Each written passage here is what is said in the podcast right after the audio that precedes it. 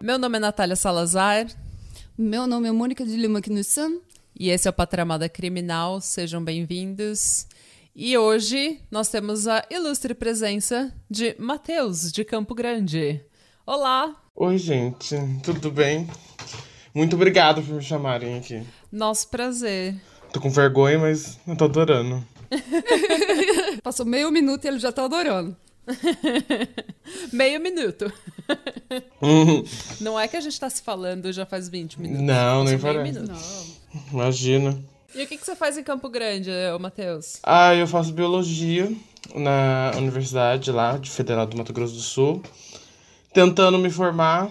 Chique. Estudante de federal. Sofrido. Tem que ser, né? Tem que tentar. Mas, ó, ano que vem, se Deus quiser, formato, as DP deixar. E é isso que eu faço, só isso. E como também bastante. E assisto muito, muito reality show, muito RuPaul. É por isso que a gente convidou o Matheus, porque esse episódio é, é, é a união das duas coisas que eu mais amo na vida. A sua paixão da vida.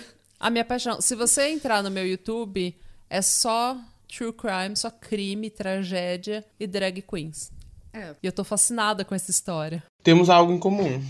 Sim, e daí quando eu fiquei, quando a gente tava pensando em fazer collab com os ouvintes, eu tinha entrado no, no Instagram do Pod e o Matheus tinha compartilhado alguma coisa sobre a Titi quando ela morreu. Uhum, e acho sim. que a gente começou a falar assim: ai, nossa, que triste, a Titi morreu. Ah, foi bem E triste. daí, porque ela morreu. Do que, que ela morreu? Ela morreu de pneumonia? Então, ela tinha uma doença Uma coisa- muito pesada que juntou, sabe?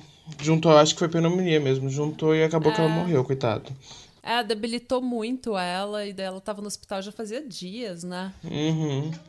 Ah, e daí ele falou assim: ah, Até eu li sobre isso no Reddit. Então. E daí a gente começou a comentar, daí eu falei, nossa, ele gosta de drag que nem eu. Daí ficou na minha cabeça essa informação, e quando eu resolvi fazer esse episódio, eu falei, eu já sei quem eu vou convidar. Eu mesma. Eu quase fui excluída do episódio. Não, mas a gente vai ensinar pra você toda a maravilha do mundo drag. Eu tento, eu tento aprender um pouquinho. A gente vai te ensinar. Ok. Eu e o Matheus. Hoje é o seu curso intensivo. Exato. Curso intensivo. Na próxima vez a gente fala dos programas de televisão que eu assisto, tá bom? Beleza. Não. então, a gente tem que fazer um outro em que a gente, com o Matheus, já que ele gosta de reality show, a gente tem que fazer um outro só de crimes em reality 90 shows. Days Fiancé. Seria interessante. Só de de férias com ex e The Reasons. Então, a gente só precisa plantar a ideia de que algum de férias com o ex mate o ex. Uhum. A gente só precisa torcer. Usa aquela praia pra alguma coisa. Já afoga alguém, já dá material É. pro podcast. No Survivor sueco tem um monte de que. de que matou gente e tá na prisão hoje. Sério? É. E o primeiro, você sabe que o conceito é sueco, né? O conceito? Então, no na primeira sessão, no primeiro episódio, no primeiro que foi levado pra casa, que foi mandado pra casa, ele se matou. Porque ta- tava com vergonha de ser o primeiro voltado pra casa. Esse cara é uma drag queen, eu não quero falar. Ninguém é tão dramático.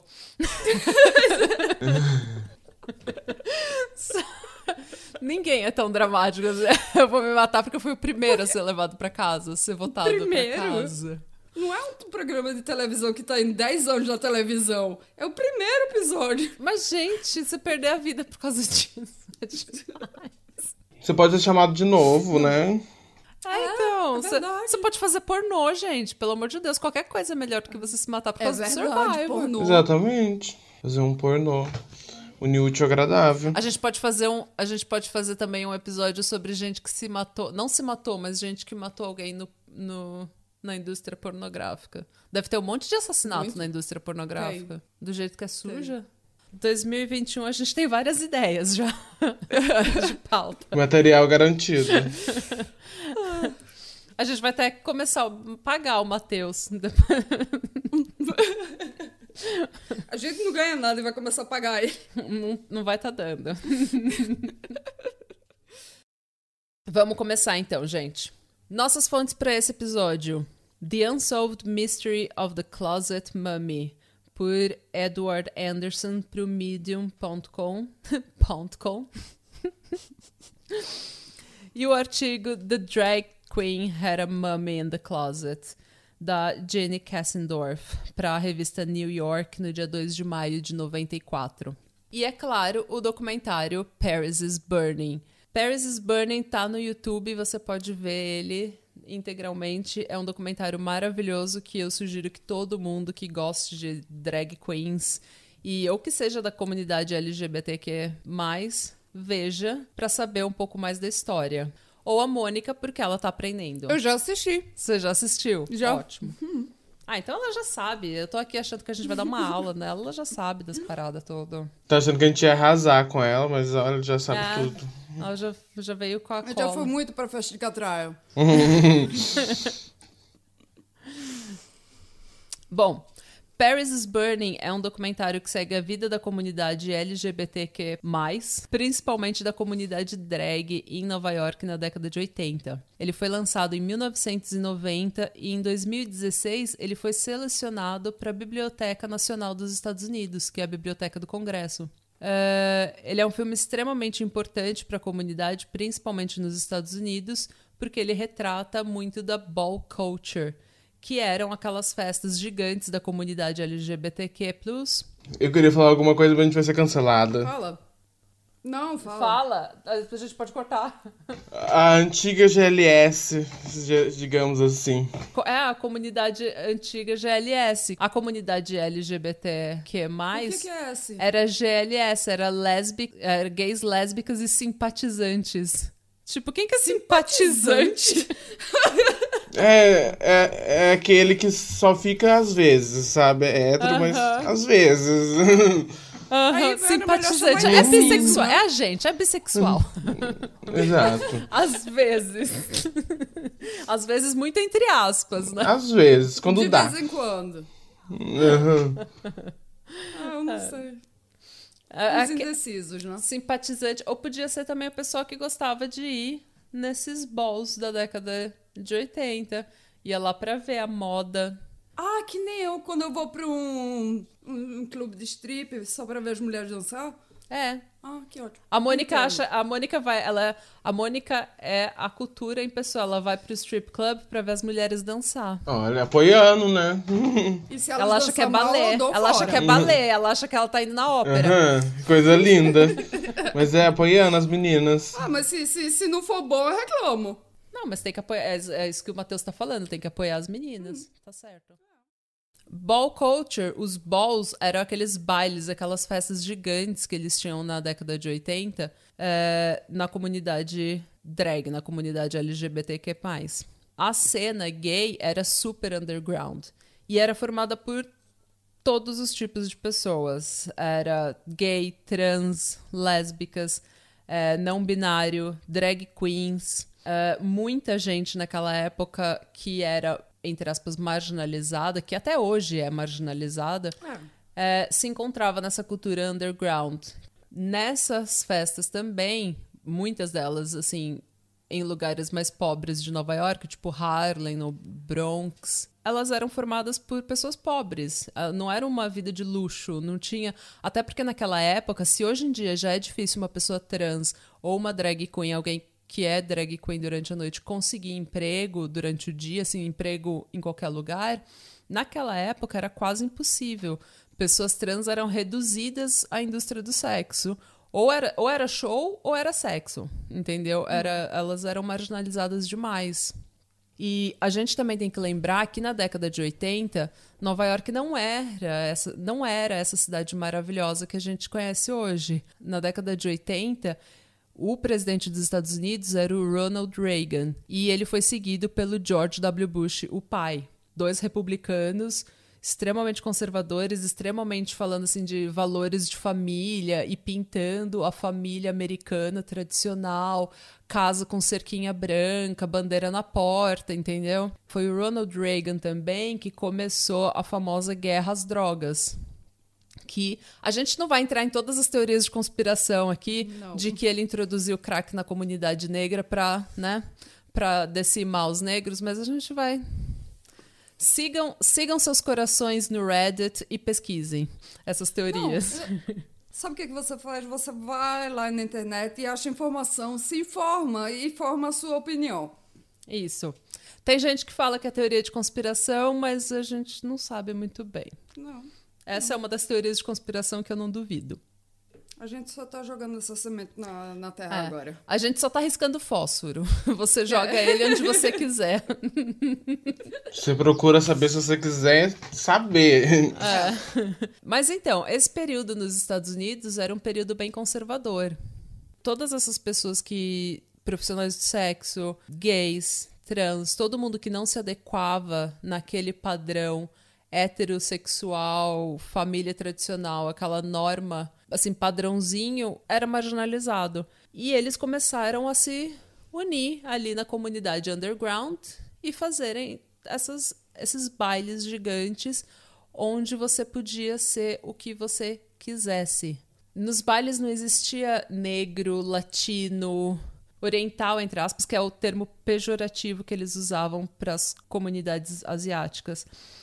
Durante toda a semana, você via nos comerciais, você via nos shows, na televisão, você via uma família branca, pai, mãe, duas crianças, casinha de cerquinha branca, e você que era marginalizado sofria preconceito, sofria agressão, sofria violência, e muitas vezes nas, mão da- nas mãos da polícia. Então, você se sentia completamente fora, assim, você sentia que não existia um lugar para você na sociedade. Literalmente, não era só que eles te marginalizavam, você acabava se marginalizando porque você não via, sabe? Você não fazia parte daquela sociedade. Só que quando você chegava no baile, era outra história. Porque no baile não existia negro, latino, oriental, não existia rico, não existia pobre, não existia nada. Existia só gente que estava ali para se divertir e para competir. Esses bailes eram competições entre em várias categorias para ver quem era mais bonita, para ver quem era mais eh, realness, né? Aquela que passava por hétero ou por mulher hétera sem sem ninguém perceber que era um homem. E assim, tinha várias categorias, mulher menininha, patricinha, professora, schoolgirl, sabe? Tipo, várias categorias eles concorriam andando mesmo, desfilando, dançando, dublando, fazendo lip syncing para ganhar troféus. E eles ganhavam vários troféus e tinha quando você ganhava um troféu, não era simplesmente um troféu, era o reconhecimento de todo o baile. Então, naquele baile, quando você estava dançando e dublando e andando e desfilando, você era a rainha. Você era a rainha da favela. E Você sabe, eu tô, tô, tô passando filme aqui na minha cabeça. Toda vez que você fala baile, aí eu fico. Banho de espuma. É muito legal. Nossa, va- va- vamos dar um contexto porque o Matheus, ele é um jovem. Vamos dar um contexto pra ele. Quando a Anos gente 90. era jovem, um pouco mais novo que você, no Brasil tinha uma, uma moda que era banho de espuma. E era literalmente, tipo, um baile, tipo, um lugar que eles tacavam espuma e todo mundo ficava de branco indo nesses bailes pra beijar e ouvir música. E isso não era, tipo, assim, isso era matinê, a gente tinha 15, 16 anos quando isso acontecia. É. E a Aí todo Mônica mundo adorava. Todo mundo sumia debaixo da espanha, da espuma, e aí é que acontecia tudo, né? Ah, era o máximo. Adorava. Eu nunca fui porque eu era jeca. Enquanto a Mônica tava lá brincando de espuma, eu tava vendo Nickelodeon ainda. Olhando assim, vocês me falando, parece ser divertido. Diferenciado. O- hoje eu iria. Eu iria também, eu, eu iria, só pra ver como que é, sabe, assim. Aí toda vez que eu escuto alguma coisa de baile, espunha. Eu- Espuma. espuma. Não sei porque eu não consigo falar isso certo. Mas eu fico perguntando: é baile de espuma? ah, ela pergunta isso sem contexto. É baile de espuma? Ninguém entende do que ela tá falando. Sim, então nesse baile você podia ser quem você quisesse. Eles tinham, inclusive, no Paris is Burning, eles, eles mostram isso. Eles tinham, às vezes, tipo, categoria executivo. E daí todo mundo, assim, que era pobre, que nunca teve chance de estudar, ou que às vezes vivia até na rua, eles iam nesses brechós de Nova York, compravam roupa de executivo e iam lá desfilar como executivo. Uhum. Então, você pode ser o que você quiser tudo que a sociedade fala que você não pode ser, no baile você pode ser. E as suas roupas são invejadas. Você é a estrela. Então, por isso que a gente gosta, né? E muitas das coisas que a gente vê hoje em dia, por exemplo, em programas como o RuPaul's Drag Race, veio dessa época. Por exemplo, Vogue, que ficou popular com a Madonna, né, naquele clipe Vogue, que ela faz aquela dança, ficou popular, mas na verdade foi inventado, essa dança foi inventada por pessoas afro-americanas no Harlem, nesses bailes. E também porque a Madonna ela é do ah, é de Nova York, do Bronx, eu acho. E ela trabalhava com uma. É, ela dançava. E muito, ia muito nessas discotecas e bailes, ela aprendia muito essas. Uhum. É, ela, ela já era muito envolvida antes de ser conhecida nesse. Com, com a, tentar de minha voz de volta. tá, tá, me, tá me confundindo tanto. Fala. Não, que ela era, antes de ser conhecida, ela já, já tinha muito, eh, ela já tinha, ela tinha muita participação nesse, nesse grupo de, dessa gente. Ela, ela, ela tinham muita conexão com a cultura LGBT+. É, porque quando ela morava em Nova York, ela era também pobre, pobre até... É, não tinha um pinico dentro de casa. E ela, ela até fala que ela foi assaltada várias vezes. Ela foi tão assaltada quando ela morava em Nova York que ela parou de trancar a porta do apartamento dela. Misericórdia. Ela falou: foda-se, vão entrar no meu apartamento, então pelo menos se eu deixar a porta aberta, eles não arrombam e eu não preciso trocar a fechadura de novo e gastar dinheiro com isso. Então ela. E ela tava nessa cena também, obviamente, né? Tudo bem que se eu puder fazer uma crítica. Durante a música Vogue, ela fala 375 nomes e nenhum é de uma drag queen preta que inventou o Vogue. Mas tudo bem. já tenho que militar, já vou militar. É, vá. Já quebrou vários tabus. Vamos, vamos quebrar tabu é. agora. Mas também era outra época, né? Acho que talvez se ela hum. tivesse falado de drag queens e pessoas trans numa música na década de 80, Gente, ela ia ser mais crucificada do que ela já foi. Exatamente. Que a Madonna só tomou na cabeça também na década de 80, né? Ela foi super criticada a vida inteira. Hum. Tanto que ela foi chamada de a inimiga do feminismo. Uhum. É verdade. Justo ela. E ela já fez bastante coisa. Imagina não fazer isso, né? Seria bem pior, realmente, como você falou. Uhum. Porque eles estavam lá eles estavam de, de escanteio, uhum. né? Não existia para ninguém lá. Só estavam lá. Ah, então não, não dava para começar a falar, assim, a trazer esse mundo pro mundo pop, porque ela ia ser mais. Ela foi introduzindo de pouquinho em pouquinho. É. Ela foi, foi sendo mineirinha, ela foi comendo pelas beiradas e hoje em dia ela é a rainha.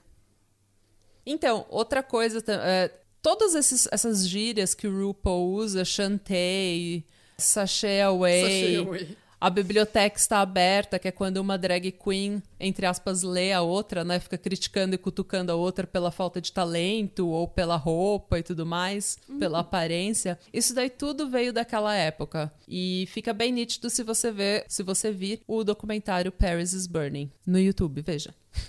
veja. Lição de casa. É, lição de casa. No próximo episódio a gente vai fazer um quiz. Valendo 50% da sua nota. Senão vai ter que repetir o ano. Senão vai ter que gravar podcast com a gente até. Até ficar certo. Mas então, e é nesse documentário Paris is Burning que a gente também conhece uma drag queen babadíssima, que é a Dorian Corey. E é dela que a gente vai falar hoje. Tudo bem que já faz 29 minutos que a gente está gravando e a gente vai começar a introduzir o caso agora, mas. É, fica com a gente. Não, não desiste agora. Esse não é um. Até agora, esse foi um podcast sobre RuPaul's Drag Race e Paris is Burning. Mas a gente vai chegar no assassinato, gente, calma. A gente vai chegar na tragédia. Eu, eu tô até vendo os héteros tudo reclamando desse episódio. Tadinhos. Ok, né? ok, eu vou tentar traduzir pros héteros o que a gente tá falando aqui de um jeito que eles entendem. A, gente, a gente falou da Madonna, todo mundo entende a Madonna. Todo mundo entende a Madonna. Eu espero, né? Mas vamos lá, então. Vamos falar da Dorian. Dorian Corey nasceu em 1937 em Buffalo, Nova York. E quando ela ainda era jovem, e sim, eu estou usando o termo ela. O termo não, o pronome ela. Quando ela ainda era jovem, ela se mudou para a cidade de Nova York. Foi onde ela fez a sua transição e estudou arte e design gráfico na Parsons. Que quem assiste Project Runway sabe que é uma escola famosíssima de, de design. Incrível. Quem sabe, Make sabe. it work. Quem conhece, conhece. Quem conhece, Maravilhoso. Adoro. Eu acho que o, o Tim Gunn, ele era professor da Ele é Parsons, professor, né? é. Ele é professor ainda.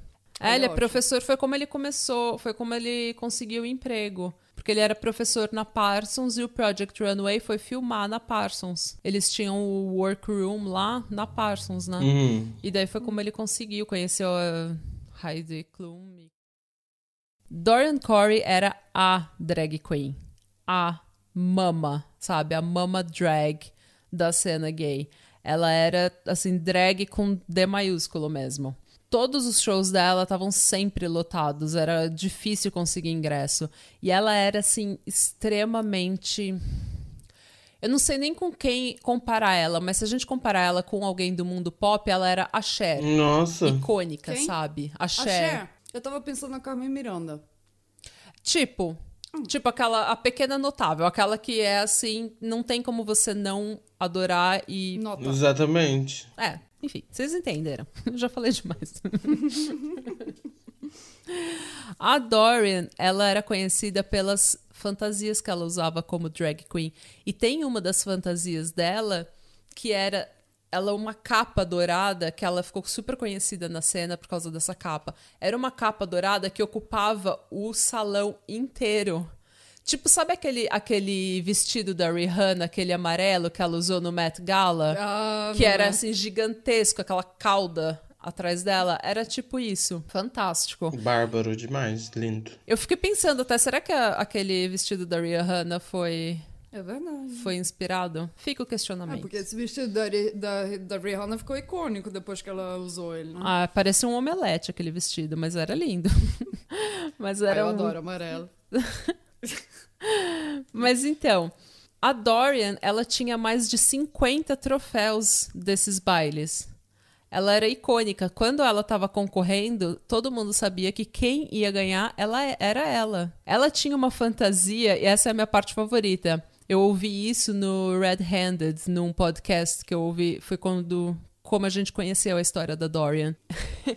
gente, ela tinha uma fantasia de Maria Antonieta com a guilhotina. tipo, tinha uma guilhotina no pescoço da fantasia. É muito icônica, é muito drama. Não tem Tem como não foto gostar. disso na internet? Deve ter foto, a gente, eu não consegui achar, mas deve ter foto. Mas, gente, Maria Antonieta com a guilhotina no pescoço é a melhor fantasia do mundo. Exatamente. Já sabe o que que você vai usar no carnaval, então. Já. Começar a preparar já. Começar a preparar. Ela também era a fundadora da House of Corey. E também, quem sabe desse mundo drag, até hoje, drag queens têm ca- as casas de drag. Então, por exemplo, uma drag queen atual, a Alissa Edwards, ela tem a casa Edwards, que é formada pela mãe dela, a mãe drag dela, que é a Laken Edwards, e as filhas drag dela, que é a Shangela, a Plastic Tiara, a Laganja Estranja. Tem a Gia também, não é? Ou não? Então, a Gun. Gia, ela Ou já- falou que a Alissa era mãe adotiva dela umas, uns Hum. tempos, não é? Mas acho que elas brigaram depois. Eu acho que deu uma separada, né? O que, a Shangela gente, teve no RuPaul? Hum? Shangela. A Shangela nasceu no RuPaul, meu bem. A Shangela, ela foi três... Quantas vezes? Ela foi três vezes no RuPaul? Sim, porque eu- Três vezes, três vezes. Ah, a Shangela é a história de sucesso do RuPaul. Ela nunca ganhou, mas ela sempre foi a melhor, assim. Porque foi ela que acabou indo fazer filme com a Lady Gaga, né? Foi. É. Ela e a Então- Willa, né? Maravilhosas. É. Gente, a Willen, o que, que é a Willen? Ela é tão doida. Ai, eu queria ser amigo dela. Nossa, ela é linda demais. Ela é muito engraçada. Uhum. Sabe o que eu descobri? Desculpa. Que é aquela. Não sei se você lembra, na quarta temporada, aquela Viviane Piney que saiu com duas, assim, ao mesmo tempo. Ela e mais uma. Na quarta, quinta temporada, na verdade. Enfim, é uma esquecível. Também é filha da Alice, mas agora ela parou com a drag, infelizmente. Não é aquela Vivian? Vivian. Ah, acho, é. É, essa eu mesmo. nem lembrava dela também. Ai, ela. Eu não sei nem o que que ela fez no RuPaul's Drag Race, porque eu não lembro de nada. Ai, coitada. ela foi a primeira a ser eliminada, ela e mais umas juntas. As duas foram o primeiro double sachê. Ah, entendi. Nossa, nem lembrava dela. Triste, né? Mas então, então é comum no mundo drag que você, que uma drag queen mais experiente seja mentora das mais jovens. E isso começou muito na década de 60, 70, porque muita gente que era, principalmente jovens, negros, pobres, eles ou eles estavam em situação de rua e eles viviam com as drag queens, ou quando os pais descobriam que eles eram gays, eles eram jogados para fora de casa. Então, é, muitas dessas drag queens mais experientes literalmente adotaram essas, esses, essas jovens, sabe? Que iam, ensinaram para elas como se montar, como ganhar dinheiro, como que você vai dançar, como introduziram elas para o mundo drag para elas terem um emprego, um ganha-pão e também se manterem ali na cena, né? E no Paris is Burning, eles até falam que você pode pensar nessas casas como famílias, mas também como gangues de rua. Só que enquanto as gangues de rua elas vão lutar, vão brigar entre elas, as drag queens elas vão para os bailes, elas vão dançar e competir com roupa desfilando, entendeu? A Dorian também era uma costureira e designer de mão cheia. Como eu falei, ela estudou arte na Parsons e ela desenhava e costurava roupa para fora e fazia todas as, as fantasias dela e vendia fantasias, costurava fantasias para outras drag queens. E ela tinha o próprio, o próprio label, assim, a própria marca dela que chamava Corey Design. Ela era muito boss bitch, sabe? Ela era muito à frente do tempo dela, muito empreendedora, sabe? Enfim. Ela correu em cima. É, ela fez a correria dela a vida inteira, entendeu? E ela. Porque ela era sozinha, né? Ela fez a correria dela e cresceu na vida. Tudo que ela tinha na vida dela, ela conseguiu com muito suor. Então ela era bem, assim, determinada, bem mulher porreta mesmo, sabe? E sim, eu tô usando o termo ela porque ela realmente era trans. Ela fez toda a transição dela quando ela se mudou para Nova York, então ela não era simplesmente uma drag queen, ela era também uma trans, uma mulher trans. Posso fazer um comentário sobre isso? Sim.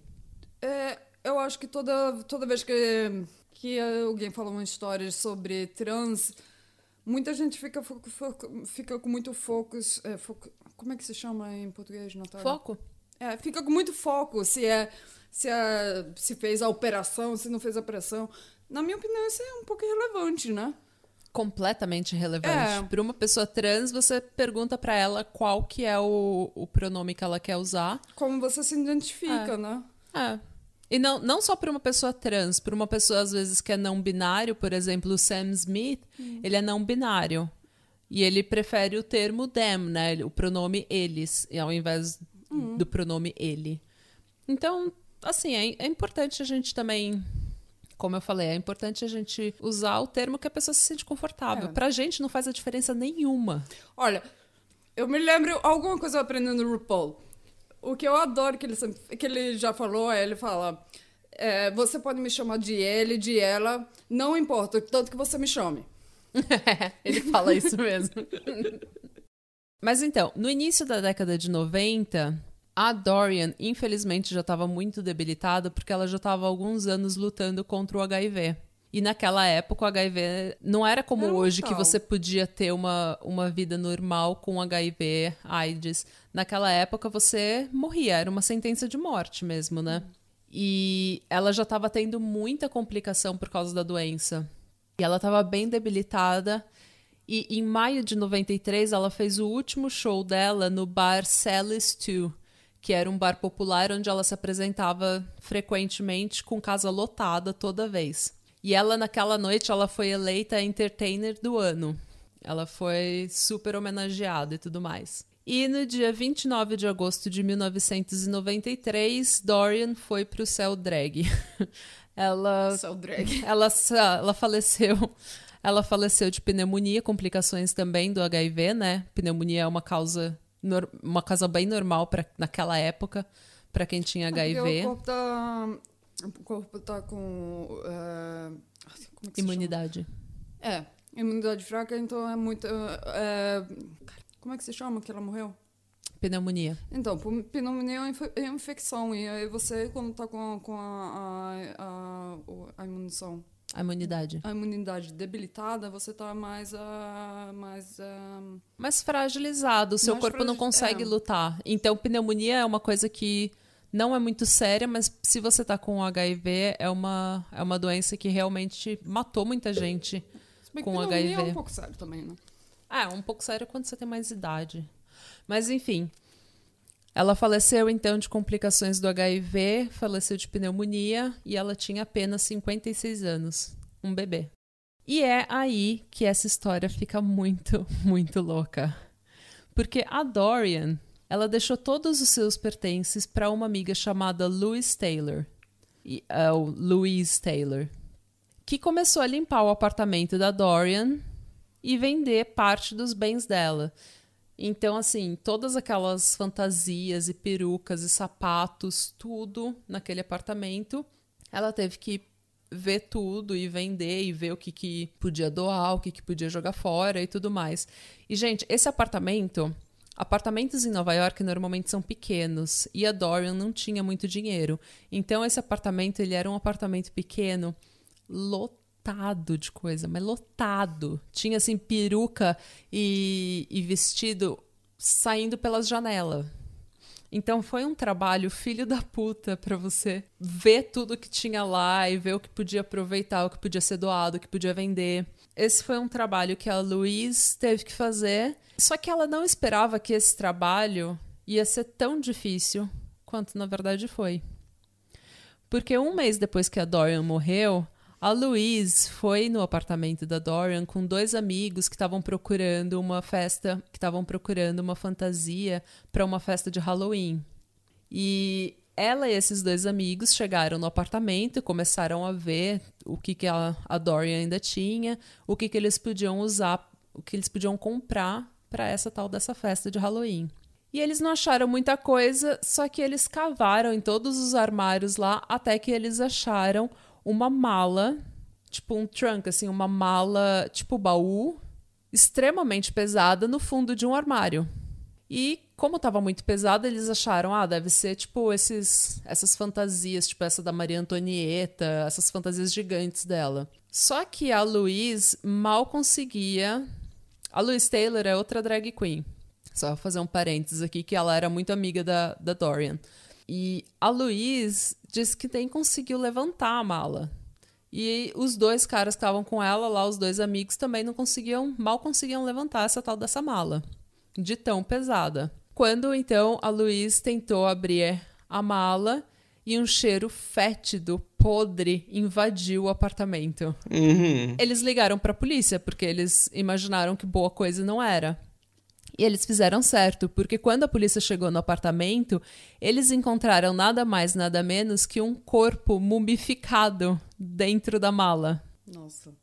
Gente, esse corpo, ele tava enrolado em várias camadas, várias camadas de plástico e aquele fake leather, sabe? Tipo couro falso. Uhum. Várias camadas também. E foi provavelmente isso que abafou o cheiro um pouco. E trancado nessa mala vedada, lacrada. E esse corpo tava ali já fazia um bom tempo. Por causa de todo esse plástico e desse couro em volta do corpo, não tinha ar entrando no corpo e o cheiro não estava saindo também. Porém, contudo, no entanto, o corpo não tinha sido mumificado, não tinha sido processado ali internamente. Então, todos os líquidos internos do corpo estavam se decompondo no decorrer de anos e anos e anos. Então o corpo tava assim na posição, sabe, fetal e tava numa sopa dos próprios líquidos. Eu imagino também que quando abriram quando- essa mala e o ar finalmente entrou, deve ter acontecido um processo que De vez em quando você escuta isso, né? Que acha um, um corpo que tá fechado muito tempo, mas quando entra em contato com o ar, começa a se deteriorar na Nossa, hora. ai, eu não consigo nem imaginar o cheiro que. Ah, eu acho que a gente deve fazer um minuto de silêncio pros policiais. Porque, meu Deus, eu fico imaginando a podridão que deve ser. Porque, gente. Gente, tanto que a Luísa, ela falou assim que ela mal viu o corpo, ela só olhou assim porque ela falou, gente, eu não tive nem nem quis ver o corpo, nem quis ver o que tá lá. E lembrem desse comentário que a Luísa fez. Bom, o corpo, como eu falei, ele tava completamente assim, ele tava Segundo o perito do caso, Raul Figueroa, o corpo estava entre mumificado e decomposto. Então, porque ele estava boiando assim em todos os líquidos do- internos do corpo durante décadas, anos, o Raul Figueroa, que era o perito do caso, ele teve que usar uma técnica especial para tirar, para conseguir tirar as impressões digitais do corpo. Porque como o corpo estava assim boiando nessa sopa, nesses líquidos durante anos, as a, a pele do cara, a, a pele do corpo tava assim saindo, só de você olhar para ela, ela se dissolvia. Tava saindo assim, sabe, saindo do como se fosse uma luva. Sei saindo se ia da fazer, mão. ser mais fácil fazer identificação pela, pela pela arcada dentária. Então, na- eles não conseguiram, mas o o perito, ele usou umas técnicas especiais que ele não quis conversar muito sobre, mas ele conseguiu daí acessar o arquivo da polícia e ele achou uma, um match, assim, ele viu que batia com uma pessoa que já tinha sido presa antes, que já estava no registro da polícia. Eles identificaram o corpo, então, como de um homem afro-americano chamado Robert Worley.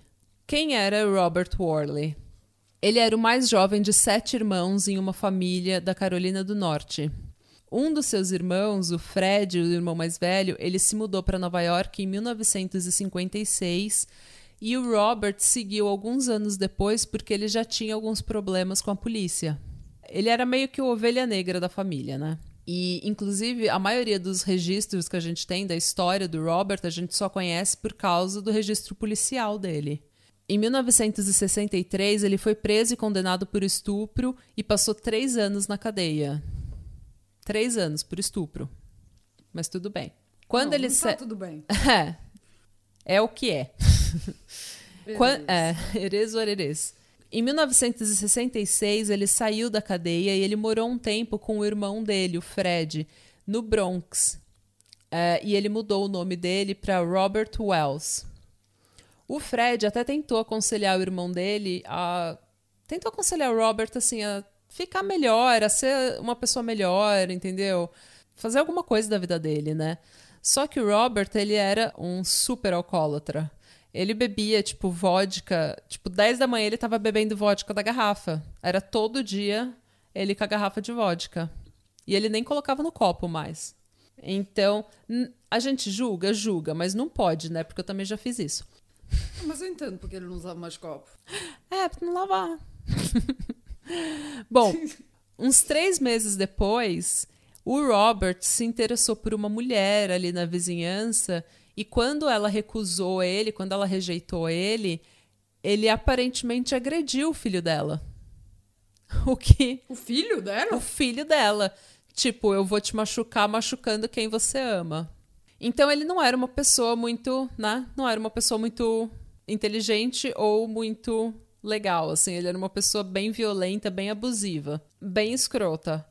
E daí essa mulher então ameaçou de ligar para a polícia e quando ele ouviu o nome da polícia, ele vazou. Ele fugiu e o irmão dele falou que eles nunca mais, ninguém da família dele nunca mais viu o, o Robert depois disso. Tanto que depois, assim, o último contato que a família teve com Robert foi em 1968. Segundo Fred, quando a polícia disse para ele que o Robert foi encontrado morto, ele nem ficou surpreso, porque como a família não tinha visto ele desde de 66 e não tinha tido contato nenhum desde 68, eles imaginaram que era isso mesmo que tinha acontecido com ele, né? Que ele tinha tentado roubar alguém ou que ele tinha se envolvido com alguém e alguém tinha matado ele. Então não foi uma assim, não foi uma surpresa.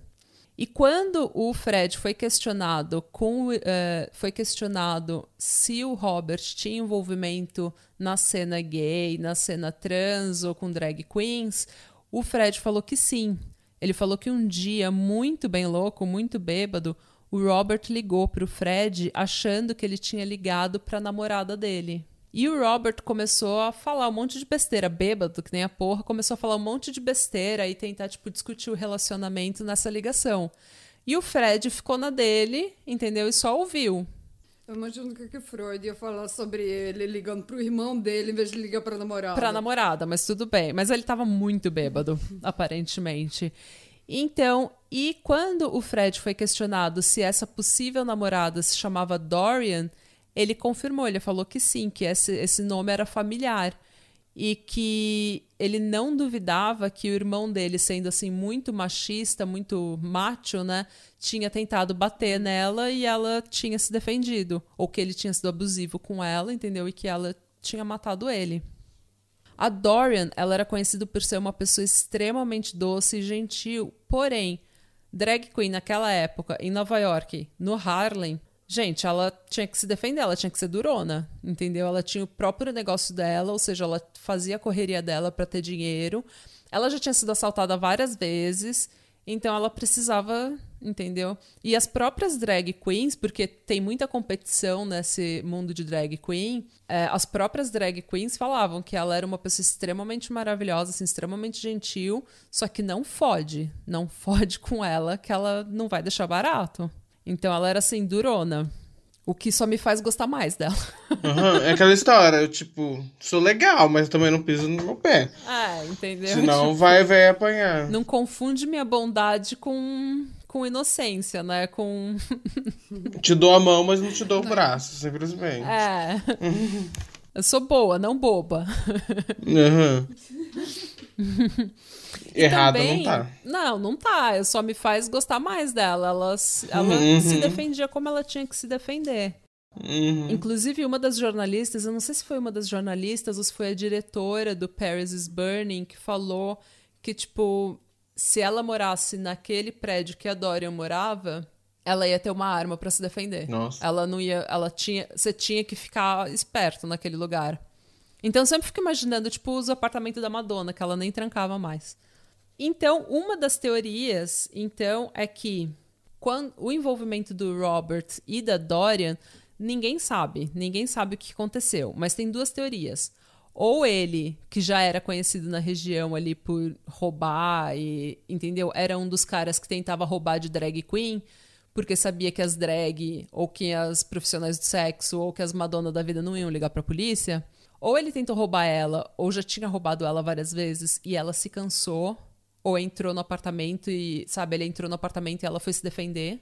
Ou eles tinham um relacionamento amoroso. O corpo foi encontrado. o corpo foi encontrado só de cueca e regata, com um tiro na parte de trás do crânio. Tipo execução. Estranho. Muito estranho, né? Hum. Então, essa teoria de que ele poderia ter sido, de que ele poderia ter entrado na, no apartamento dela para roubar e ela teria se defendido ou teria se assustado, pensado que fosse alguém que ia machucar ela e se defendido, cai um pouco por terra, porque ninguém se defende com um tiro na cabeça por trás, né? Sim. Se você, se, se você tá escutando alguém entrar no seu apartamento, você acha o seu revólver, se esconde numa esquina escura da casa, espera ele entrar e quando você está vendo ele na sua frente, dá um tiro. É uma teoria. É uma explicação. É a minha teoria.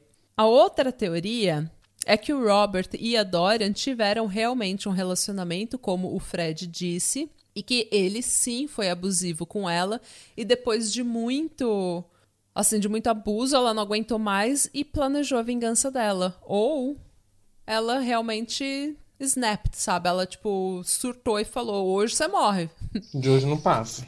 Mas será que alguém, alguém, alguém que conhecia ela podia afirmar isso? Se ela, se ela conhecia o Robert ou não? Então, vamos supor. Porque o que a polícia acha é que ele morreu não muito tempo depois dele ter desaparecido. Então, final da década de 60, início da década de 70. E isso eles mais ou menos viram pelo tipo de plástico, pelo como o corpo tava e tudo mais. Não conseguiram ver isso pelo estado de decomposição do corpo, porque era um estado assim muito especial, entendeu? Mas pelo que estava em volta. Então, eles acham, só que assim, isso foi na década de 60, foi na década final da década de 60, início na década de 70. A Dorian, ela nunca tinha comentado com ninguém da vida atual dela, da vida antes dela morrer, sobre nenhum Robert. Nenhuma drag queen falou que conhecia a história desse tal de Robert. Só que também não é estranho, porque pensa, se você matou alguém, você não vai sair comentando, ah, eu tinha um namorado que chamava Robert. Não, mas eu penso assim, quando se fosse se eles fossem namorados alguma vez, quando ele antes de ele ter hum, morrido, que ela deve ter comentado com alguém, algum amigo, amiga, Ah, mas nenhuma drag queen conhecia esse tal de Robert. Então volto pra minha teoria que ela matou ele num. Ele tentando roubar ela. O que, que você acha? Sabe o que eu acho que talvez pode ter sido também? A falta de. das drags mesmo. Talvez, vamos saber, elas não quis, quererem comentar, sabe? Não envolver com a polícia. Talvez elas até poderiam saber do Robert, mas preferiram não, não tá. É como se fala, é arrumar problema pra cabeça. Envolver com caso criminal. Pode ter. Pode Nossa, ter sido isso também. Esse ponto é excelente. Esse ponto é excelente, porque todas essas assim, comunidades que são é, intimidadas, se sentem intimidadas pela polícia, ou que, assim, quando acontece alguma coisa na comunidade, a polícia não investiga, ou não sabe, tem muito descaso, assim, elas não confiam na polícia. Uhum, exatamente. E daí, quando acontece alguma coisa, elas não ligam pra polícia. Tanto que teve um estudo uma vez, eu não lembro onde que eu li, então não vou falar que assim, que é ver- 100% verdade, mas eu vi, eh, eu li um estudo que eles fizeram que foi assim, toda vez que tem esses casos de violência policial nos Estados Unidos, é, assim, contra afro-americanos, os números de ligações pro 911, pro 911, né, pra polícia dos Estados Unidos, cai, assim, muito, tipo, a- cai mais da metade nas comunidades negras. Ou seja, elas ficam desconfiadas da polícia e quando tem algum cli um crime, elas não denunciam. Então pode ser isso daí também que elas que não queriam se envolver com a polícia. Aquela história, né? Uma hora tá, tá me batendo e outra hora que é informação. Então não tem porquê. Às vezes pode ter sido acontecido isso. Também outro aspecto pode ser que eles tentam proteger a Dorian. Eles ficarem pensando que, ah, sabe, é eu- é uma pessoa que, que a gente quer proteger a, a, A imagem dela. é, a imagem dela e também. Uhum. Não, não vamos botar aqui essa morte em cima dela depois de ela ter morrido agora. Não sei, pode ser. É verdade, Pra não manchar a imagem dela. Exato. Já é ruim a imagem, né? Vai ferrar mais ainda a imagem. Já, tipo, já é uma transa pra, pra comunidade fora desse meio. Já é ruim. Aí vai falar que ela assassinou mais uma pessoa. Pode ter ido- sido isso mesmo também. É verdade. Até porque todo mundo, assim, sempre que acontece, a gente vê isso muito assim com o muçulmano. Quando acontece um ataque terrorista, todos os muçulmanos recebem a culpa. Aham. Então, quando acontece um, um Aqui negro. na Europa, pelo menos. É. Quando um negro faz alguma coisa, todo negro no mundo recebe soco na cara e pé na porta. Todo mundo recebe crítica. Agora, quando um branco faz, um branco, assim, hétero, normativo, tudo direitinho, padrãozinho, daí, ah, ele era um louco. Ele era um lobo. Ele não representa ele a era- nossa religião, ele não representa a nossa igreja, ele não repre- nunca representa nada. O branco tá sozinho. É. Ele é Entendeu? sozinho. É. Isso dá um puta privilégio branco que a gente não fala muito, que, mas a gente, como branco, a gente nunca é responsabilizado pelas atitudes dos outros brancos. Já militamos de novo. É o nosso estilo. É um diferenciado. Militamos. Ó, direita. Pessoal de direita, perdão. Mas estamos certo. Perdão, mas Do também. Perdão, mas também. Exatamente. Então, uma outra drag queen, ela chegou a confirmar, porém, que a Dorian tinha sim uma arma dentro de casa, uma calibre 22. Que aparentemente essa drag queen top- chamada Topaz, o primo dela tinha matado ou tinha, tinha atirado em alguém numa namorada, uma coisa assim, ou num amante. E ele tava tentando se livrar da arma. E essa drag queen falou pra Dorian que queria se livrar da arma. E daí a Dorian foi lá e comprou a arma. Porque ela precisava se defender. Mas um calibre 22 é muito fraco. O calibre 22 é, é tipo arma que você, que você dá pra mulher. Porque é um calibre muito fraco. Você tem que estar muito perto pra fazer algum. Estrago. É. Mas ele perfuraria o crânio da pessoa? Perfuraria, Olha, o que né? acontece com o calibre 22, se você atirar na, na cabeça, é que ele pode entrar na cabeça, mas não sai. Porque ele vai. E, e isso é que pode matar uma pessoa, é que a bala vai re, recostretando dentro do crânio. Ai, que horror. É. Mas é um calibre muito fraco. A mãe tinha, a mãe ganhou uma pistola do pai de 22 calibre. Então, tem, acho que foi no Red Handed que eu ouvi isso, que a eles até brincavam que essa arma dela nunca ia funcionar porque estava até enferrujada e ela não sabia como limpar a arma. Mas era o que ela tinha, é o que tem pra hoje. Exatamente. E aparentemente funcionou muito bem. Agora, para a terceira teoria, terceira e última teoria. Não, terceira e penúltima teoria. eu não sei contar, eu não fui alfabetizada. A Louise, que é essa amiga drag queen que ficou responsável, ficou com todos os bens da Dorian, ela conheceu a Dorian em 1988. E ela tomou conta da Dorian nos últimos três anos da vida dela, quando ela já estava muito debilitada por causa da doença. Seguindo a morte dela, a Louise encontrou cartas que a Dorian tinha mandado para a mãe dela, que elas tinham trocado entre si quando a Dorian era mais nova e tinha recém se mudado para Nova York. Só que essas cartas eram velhas e ela não achou muita coisa muito mais da família da Dorian. Pelas cartas, dava para ver que a mãe da Dorian sabia que ela era uma mulher trans e que ela tinha feito a transição e, inclusive, im- implantado peito de silicone. Que eu não sei como que ela fez na época, mas eu imagino que seja aquele silicone que você injeta. Porque naquela época era comum fazer isso. É verdade. É, sabe aquele silicone industrial que você injeta no peito? Mas Uhum. Da Andressa Urach, né? Sim. É. Mas então, só que então a mãe dela sabia de tudo, aparentemente, só que a mãe dela nunca contou pro resto da família. E quando a Louise encontrou um número de telefone nos papéis da Dorian, ela ligou para esse número e a irmã da Dorian atendeu.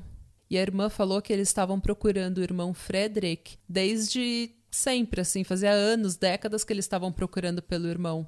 Então, elas nunca souberam que o irmão dela, na verdade, tinha feito a transição e era a drag queen mais famosa de Nova York. O que é muito triste, né? E daí a Luiz pegou e falou assim: Olha, o seu irmão Frederick morreu de pneumonia e meus pêsames.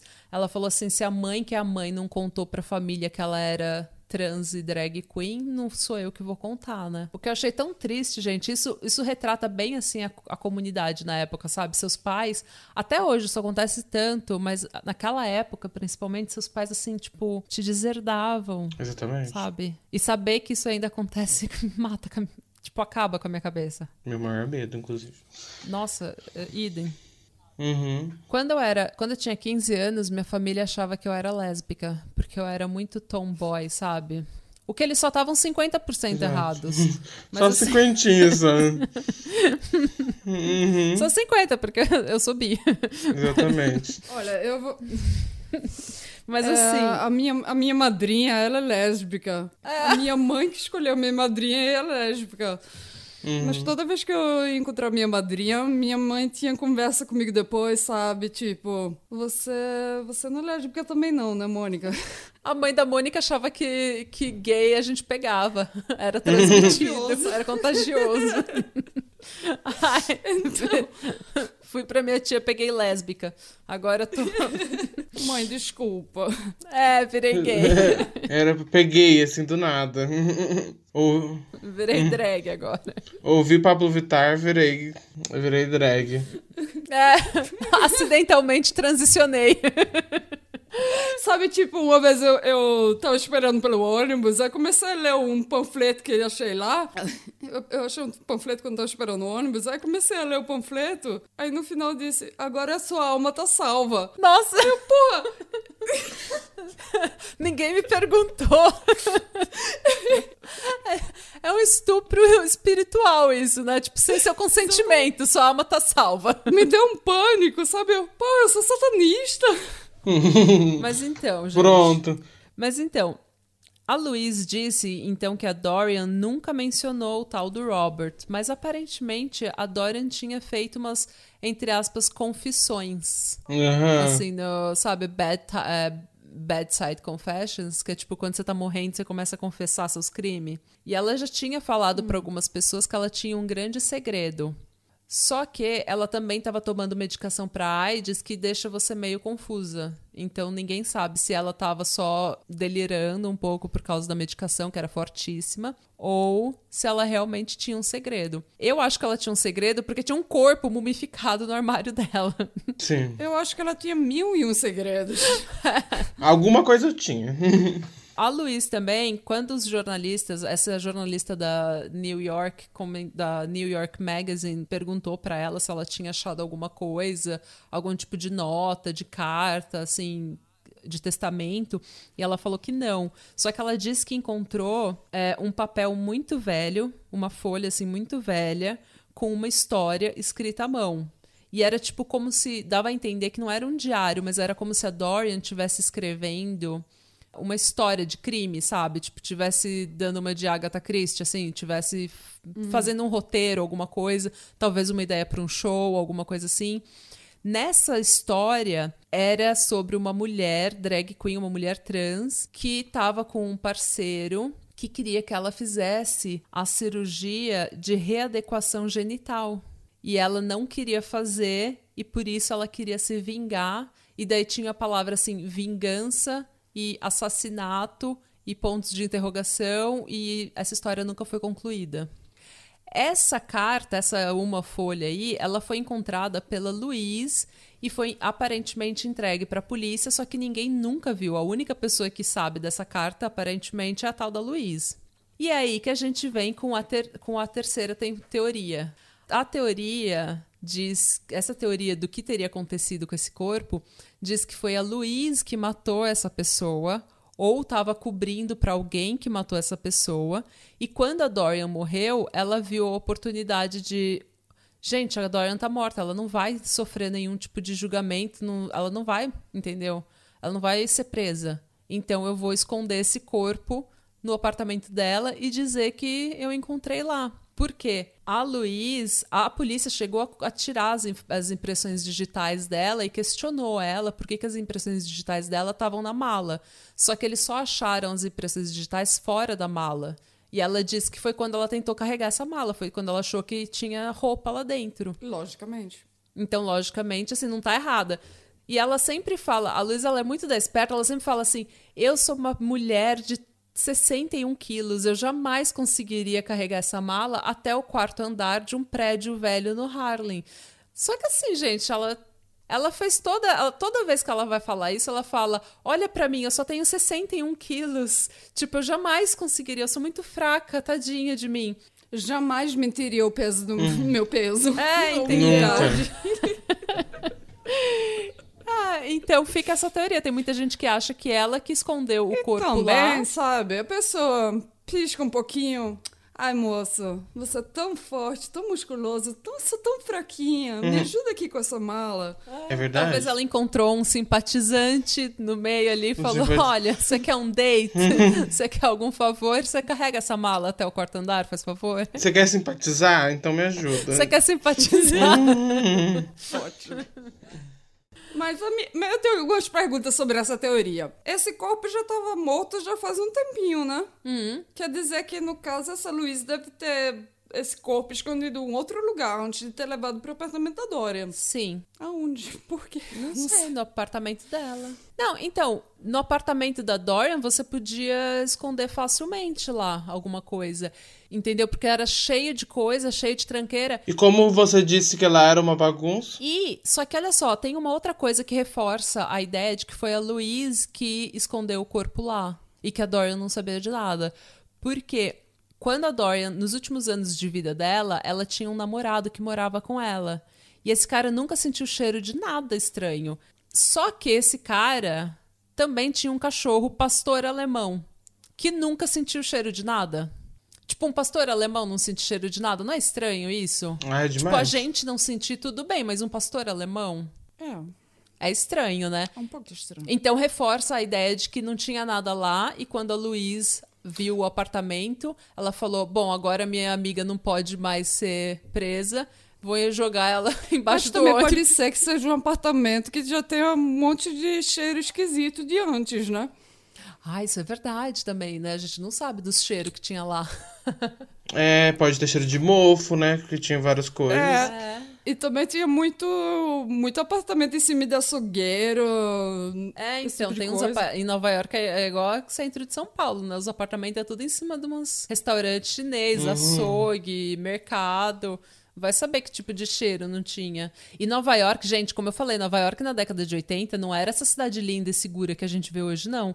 Nova York era um lixo. Era um lixo. Você vê os vídeos, assim, do. Tipo, os, os próprios no Paris is Burning, eles estão andando pelas ruas de Nova York, assim, pelas ruas. Claro que não é Manhattan que a gente tá falando, mas assim, ali no Harlem, no Queens, no Bronx, meu, era lixo pra tudo quanto é lado. Era papel e era sujeira e era eh, gente assim em situação de rua, porque foi também na década de 80 foi bem a, como eu falei, foi a epidemia do crack, né? Então foi quando o Ronald Reagan começou com aquela guerra às drogas e aquela coisa toda, porque estava no centro, assim, no epicentro da epidemia do crack. Confiram essas teorias de conspiração que a gente falou, gente, sobre o crack, mas tudo bem. E a quarta e última teoria, e a que eu não acredito de jeito nenhum, é que essa mala já estava no apartamento quando a Dorian se mudou, porque aparentemente a Dorian nem tinha se mudado tão cedo para esse apartamento. Há relatos de que ela se mudou na década de 80 para esse apartamento e que ela já tinha essa mala lá no, no apartamento, estava pesada, ela não conseguiu mexer e ela deixou lá e continuou morando no apartamento. Mas eu acho muito Ah, não acredito estranho, muito, não. gente. Você tem uma mala, principalmente em Nova York, aquele apartamento pequeno, você precisando de espaço, você vai ter, deixar uma mala que não é sua no seu apartamento? No mínimo, você abria a mala pra ver o que estava lá dentro. Exatamente, no mínimo. Tá pesado, deve ser ouro. É, Ah, a primeira coisa que eu ia falar, tem dinheiro dentro, vou abrir pra ver o que que tem. Nossa, eu também ia abrir. Gente, não tem condições de você morar mais de 20 anos no apartamento. E- ou 20 anos no apartamento e, e não abrir a mala, sendo que você claramente precisa de espaço para suas drag. É. Não tem como. Eu pensava, esvazio a mala e uso a mala pra botar meus, meus costumes. Não, Ah, suas fantasias. como é que se chama? Fantasia. É, suas fantasias. Ah, eu também achava isso. Mas então, gente, essa é a história então de Dorian Corey, a icônica, maravilhosa diva drag queen, possível assassina, ou possível vítima de abuso, ou possível encobrindo um crime de uma amiga, não sei. Qual é a sua teoria? Vai no Instagram e manda pra gente todas as suas teorias, as mais bizarras, porque a gente quer ouvir todas. Pode mandar pra mim também, gente. Pode mandar pro Matheus que ele tá esperando também, gente. Exatamente. Eu quero escutar as teorias mais bizarras possíveis. Coloca o seu chapéu de alumínio, de papel alumínio, entendeu? e começa a teorizar, assim, todas as conspirações que você conseguir imaginar, que a gente quer ouvir todas. E é isso, gente. E se você quiser ver mais um pouco dessa, dessa ball culture que a gente tá falando, desses bailes, dessas festas, dessa comunidade na década de 80, eu sugiro que vocês vejam a série Pose, ou Pose, no Netflix, porque é sobre essa, essa vibe, sobre essa cena. Uma série muito época. boa, inclusive. E veja Paris is Burning. É uma série muito boa. E é isso, gente. O que, que vocês acharam do episódio? Ah, eu achei tudo. e eu acho que. Eu acho que, sinceramente, dando só uma pontinha de opinião aqui. Não sei. Todas as duas teorias, as primeiras teorias, parecem muito mais reais. Então eu acho que possivelmente qualquer coisa pode ter acontecido. Mas acredito que tem uma mão envolvida da. Como que é o nome dela mesmo? Da Esqueci Louise da, da moça. A Louise, Não, da. Não, a que morreu de pneumonia. Esqueci a Dorian. Corey. É, eu acho que infelizmente ela tá envolvida. Eu também acho. Não eu sei. acho que ela, eu acho que ela e o Robert foram namorados E assim, tem a drag queen que fala. Tem uma drag queen. Como que é o nome dela? Peraí. Não lembro mais o nome dela. Mas tem uma drag queen que ela fala pra revista. pra New York Magazine. Que assim.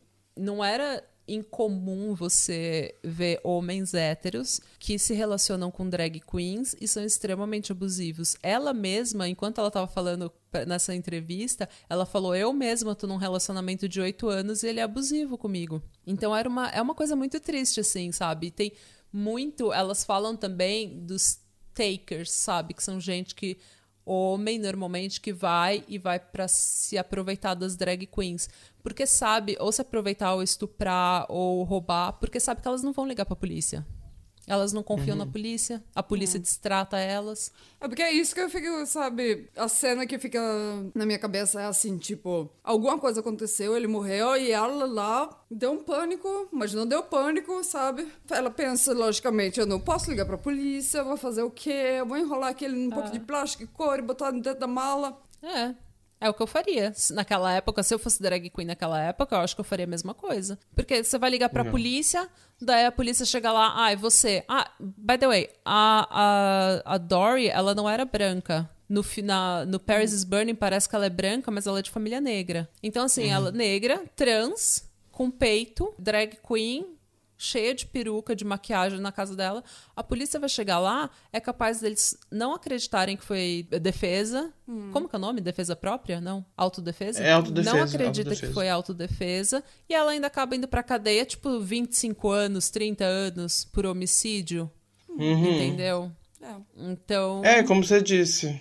O cara era um escroto, né? Comportamento escroto. E como que você falou que ele tava de regata de cueca, né? Eu já imagino uma cena assim, que eles, sei lá, acabaram de fazer alguma coisa, transaram, não sei, ou pode ter sido estuprado também, né? Porque o cara hum. era completamente passado e ela deve ter pegado a Ele arma. já tinha estuprado uma mulher, inclusive. Uhum. Tinha ido pra cadeia Você comentou. por causa disso. Infelizmente, era um puto escroto. Nunca saberemos. Alguma coisa aconteceu aí, mas a Dorian, ela tomou conta de negócios. É. E a Luiz, uma coisa que a Luiz falou também para a revista New York Magazine nesse artigo ela pegou e falou assim: Ai, gente, ela, as duas pessoas que estavam envolvidas morreram. Ela morreu, o boy morreu. Então agora, se a polícia quiser saber o que, o que, que aconteceu, eles vão ter que fazer uma sessão espírita e pedir para eles descerem e explicarem. Putz. E daí eu achei isso também meio estranho, sabe? Não parece que ela tá culpada, que ela é culpada e tá falando assim, ai, não sei, chama os espíritos para te explicar. Para de fazer pergunta. É. é. Tipo, para de procurar procurar assunto. Ah. Acabou, morreu, pronto. Meio assim. Acabou, os dois estão mortos, hum, ninguém. É. História fechada. É. Acabou, caso encerrado. É. Só descobriremos quando tivermos nossa alma salva. É. Como a Mônica disse, que a gente só coisas. É. Chegando lá no céu. Como a Mônica teve no uhum. Chegando lá no céu, a gente faz nós três. Uma chega lá e fala: e aí, o que aconteceu? Aí a gente vai descobrir o que aconteceu. A gente, quando a gente for pro, for pro céu gay, a gente encontra a Dorian e pergunta pra ela. O que, que você fez? Eu vou, eu, mãe, pergunta pra Dorian. Da próxima vez que eu quase morrer, a senhora me conta. Exatamente. É. E é isso aí, gente. Se eu só queria dizer muito, muito obrigada, Matheus, por você tirar tempo do seu sábado para estar aqui com a gente. Eu amei o episódio, amei sua eu participação. Também. Ah, gente, só eu agradeço. Desculpa qualquer coisa, eu adorei. Eu adorei conhecer vocês. Não tem desculpa nada, tá? Mais que convidado a voltar sempre. Estamos de portas abertas. ah, eu vou. É, Só chamar que eu vou. o calendário do, do ano que vem que você tá ocupado. então tá bom, então tá marcado. A gente é só marcar. E aí a gente já começa a fazer nosso complô, porque quando a gente subir lá no céu, a gente vai pegar cada caso, se a gente chegar na pessoa, se não tiver como resolver. Ai, vai ter tanta gente que eu vou ter que perguntar o que Nossa. aconteceu. vou começar com o João Benny Ramsey. Nossa. Exatamente. Tantos. Mas é isso aí. Se você gostou desse episódio, compartilhe nas suas redes sociais, indica para um amigo, dá like, segue a gente. A gente está no arroba Patriamada Podcast no Instagram e no, no. Eita. Eu nunca falo certo. Não sei. Puta que pariu. e, e, no arroba patriamadapod no Twitter. Você pode mandar um e-mail pra gente no patriamadapod.gmail.com É isso aí, então, gente. E sachê away. Sachê away. Sachê away. Valentina, melhor drag. Valentina, você é linda. Você é uma modelo. Valentina, melhor. Exatamente. Você é linda evangelista. Exatamente. Você pode usar uma fralda que eles vão amar.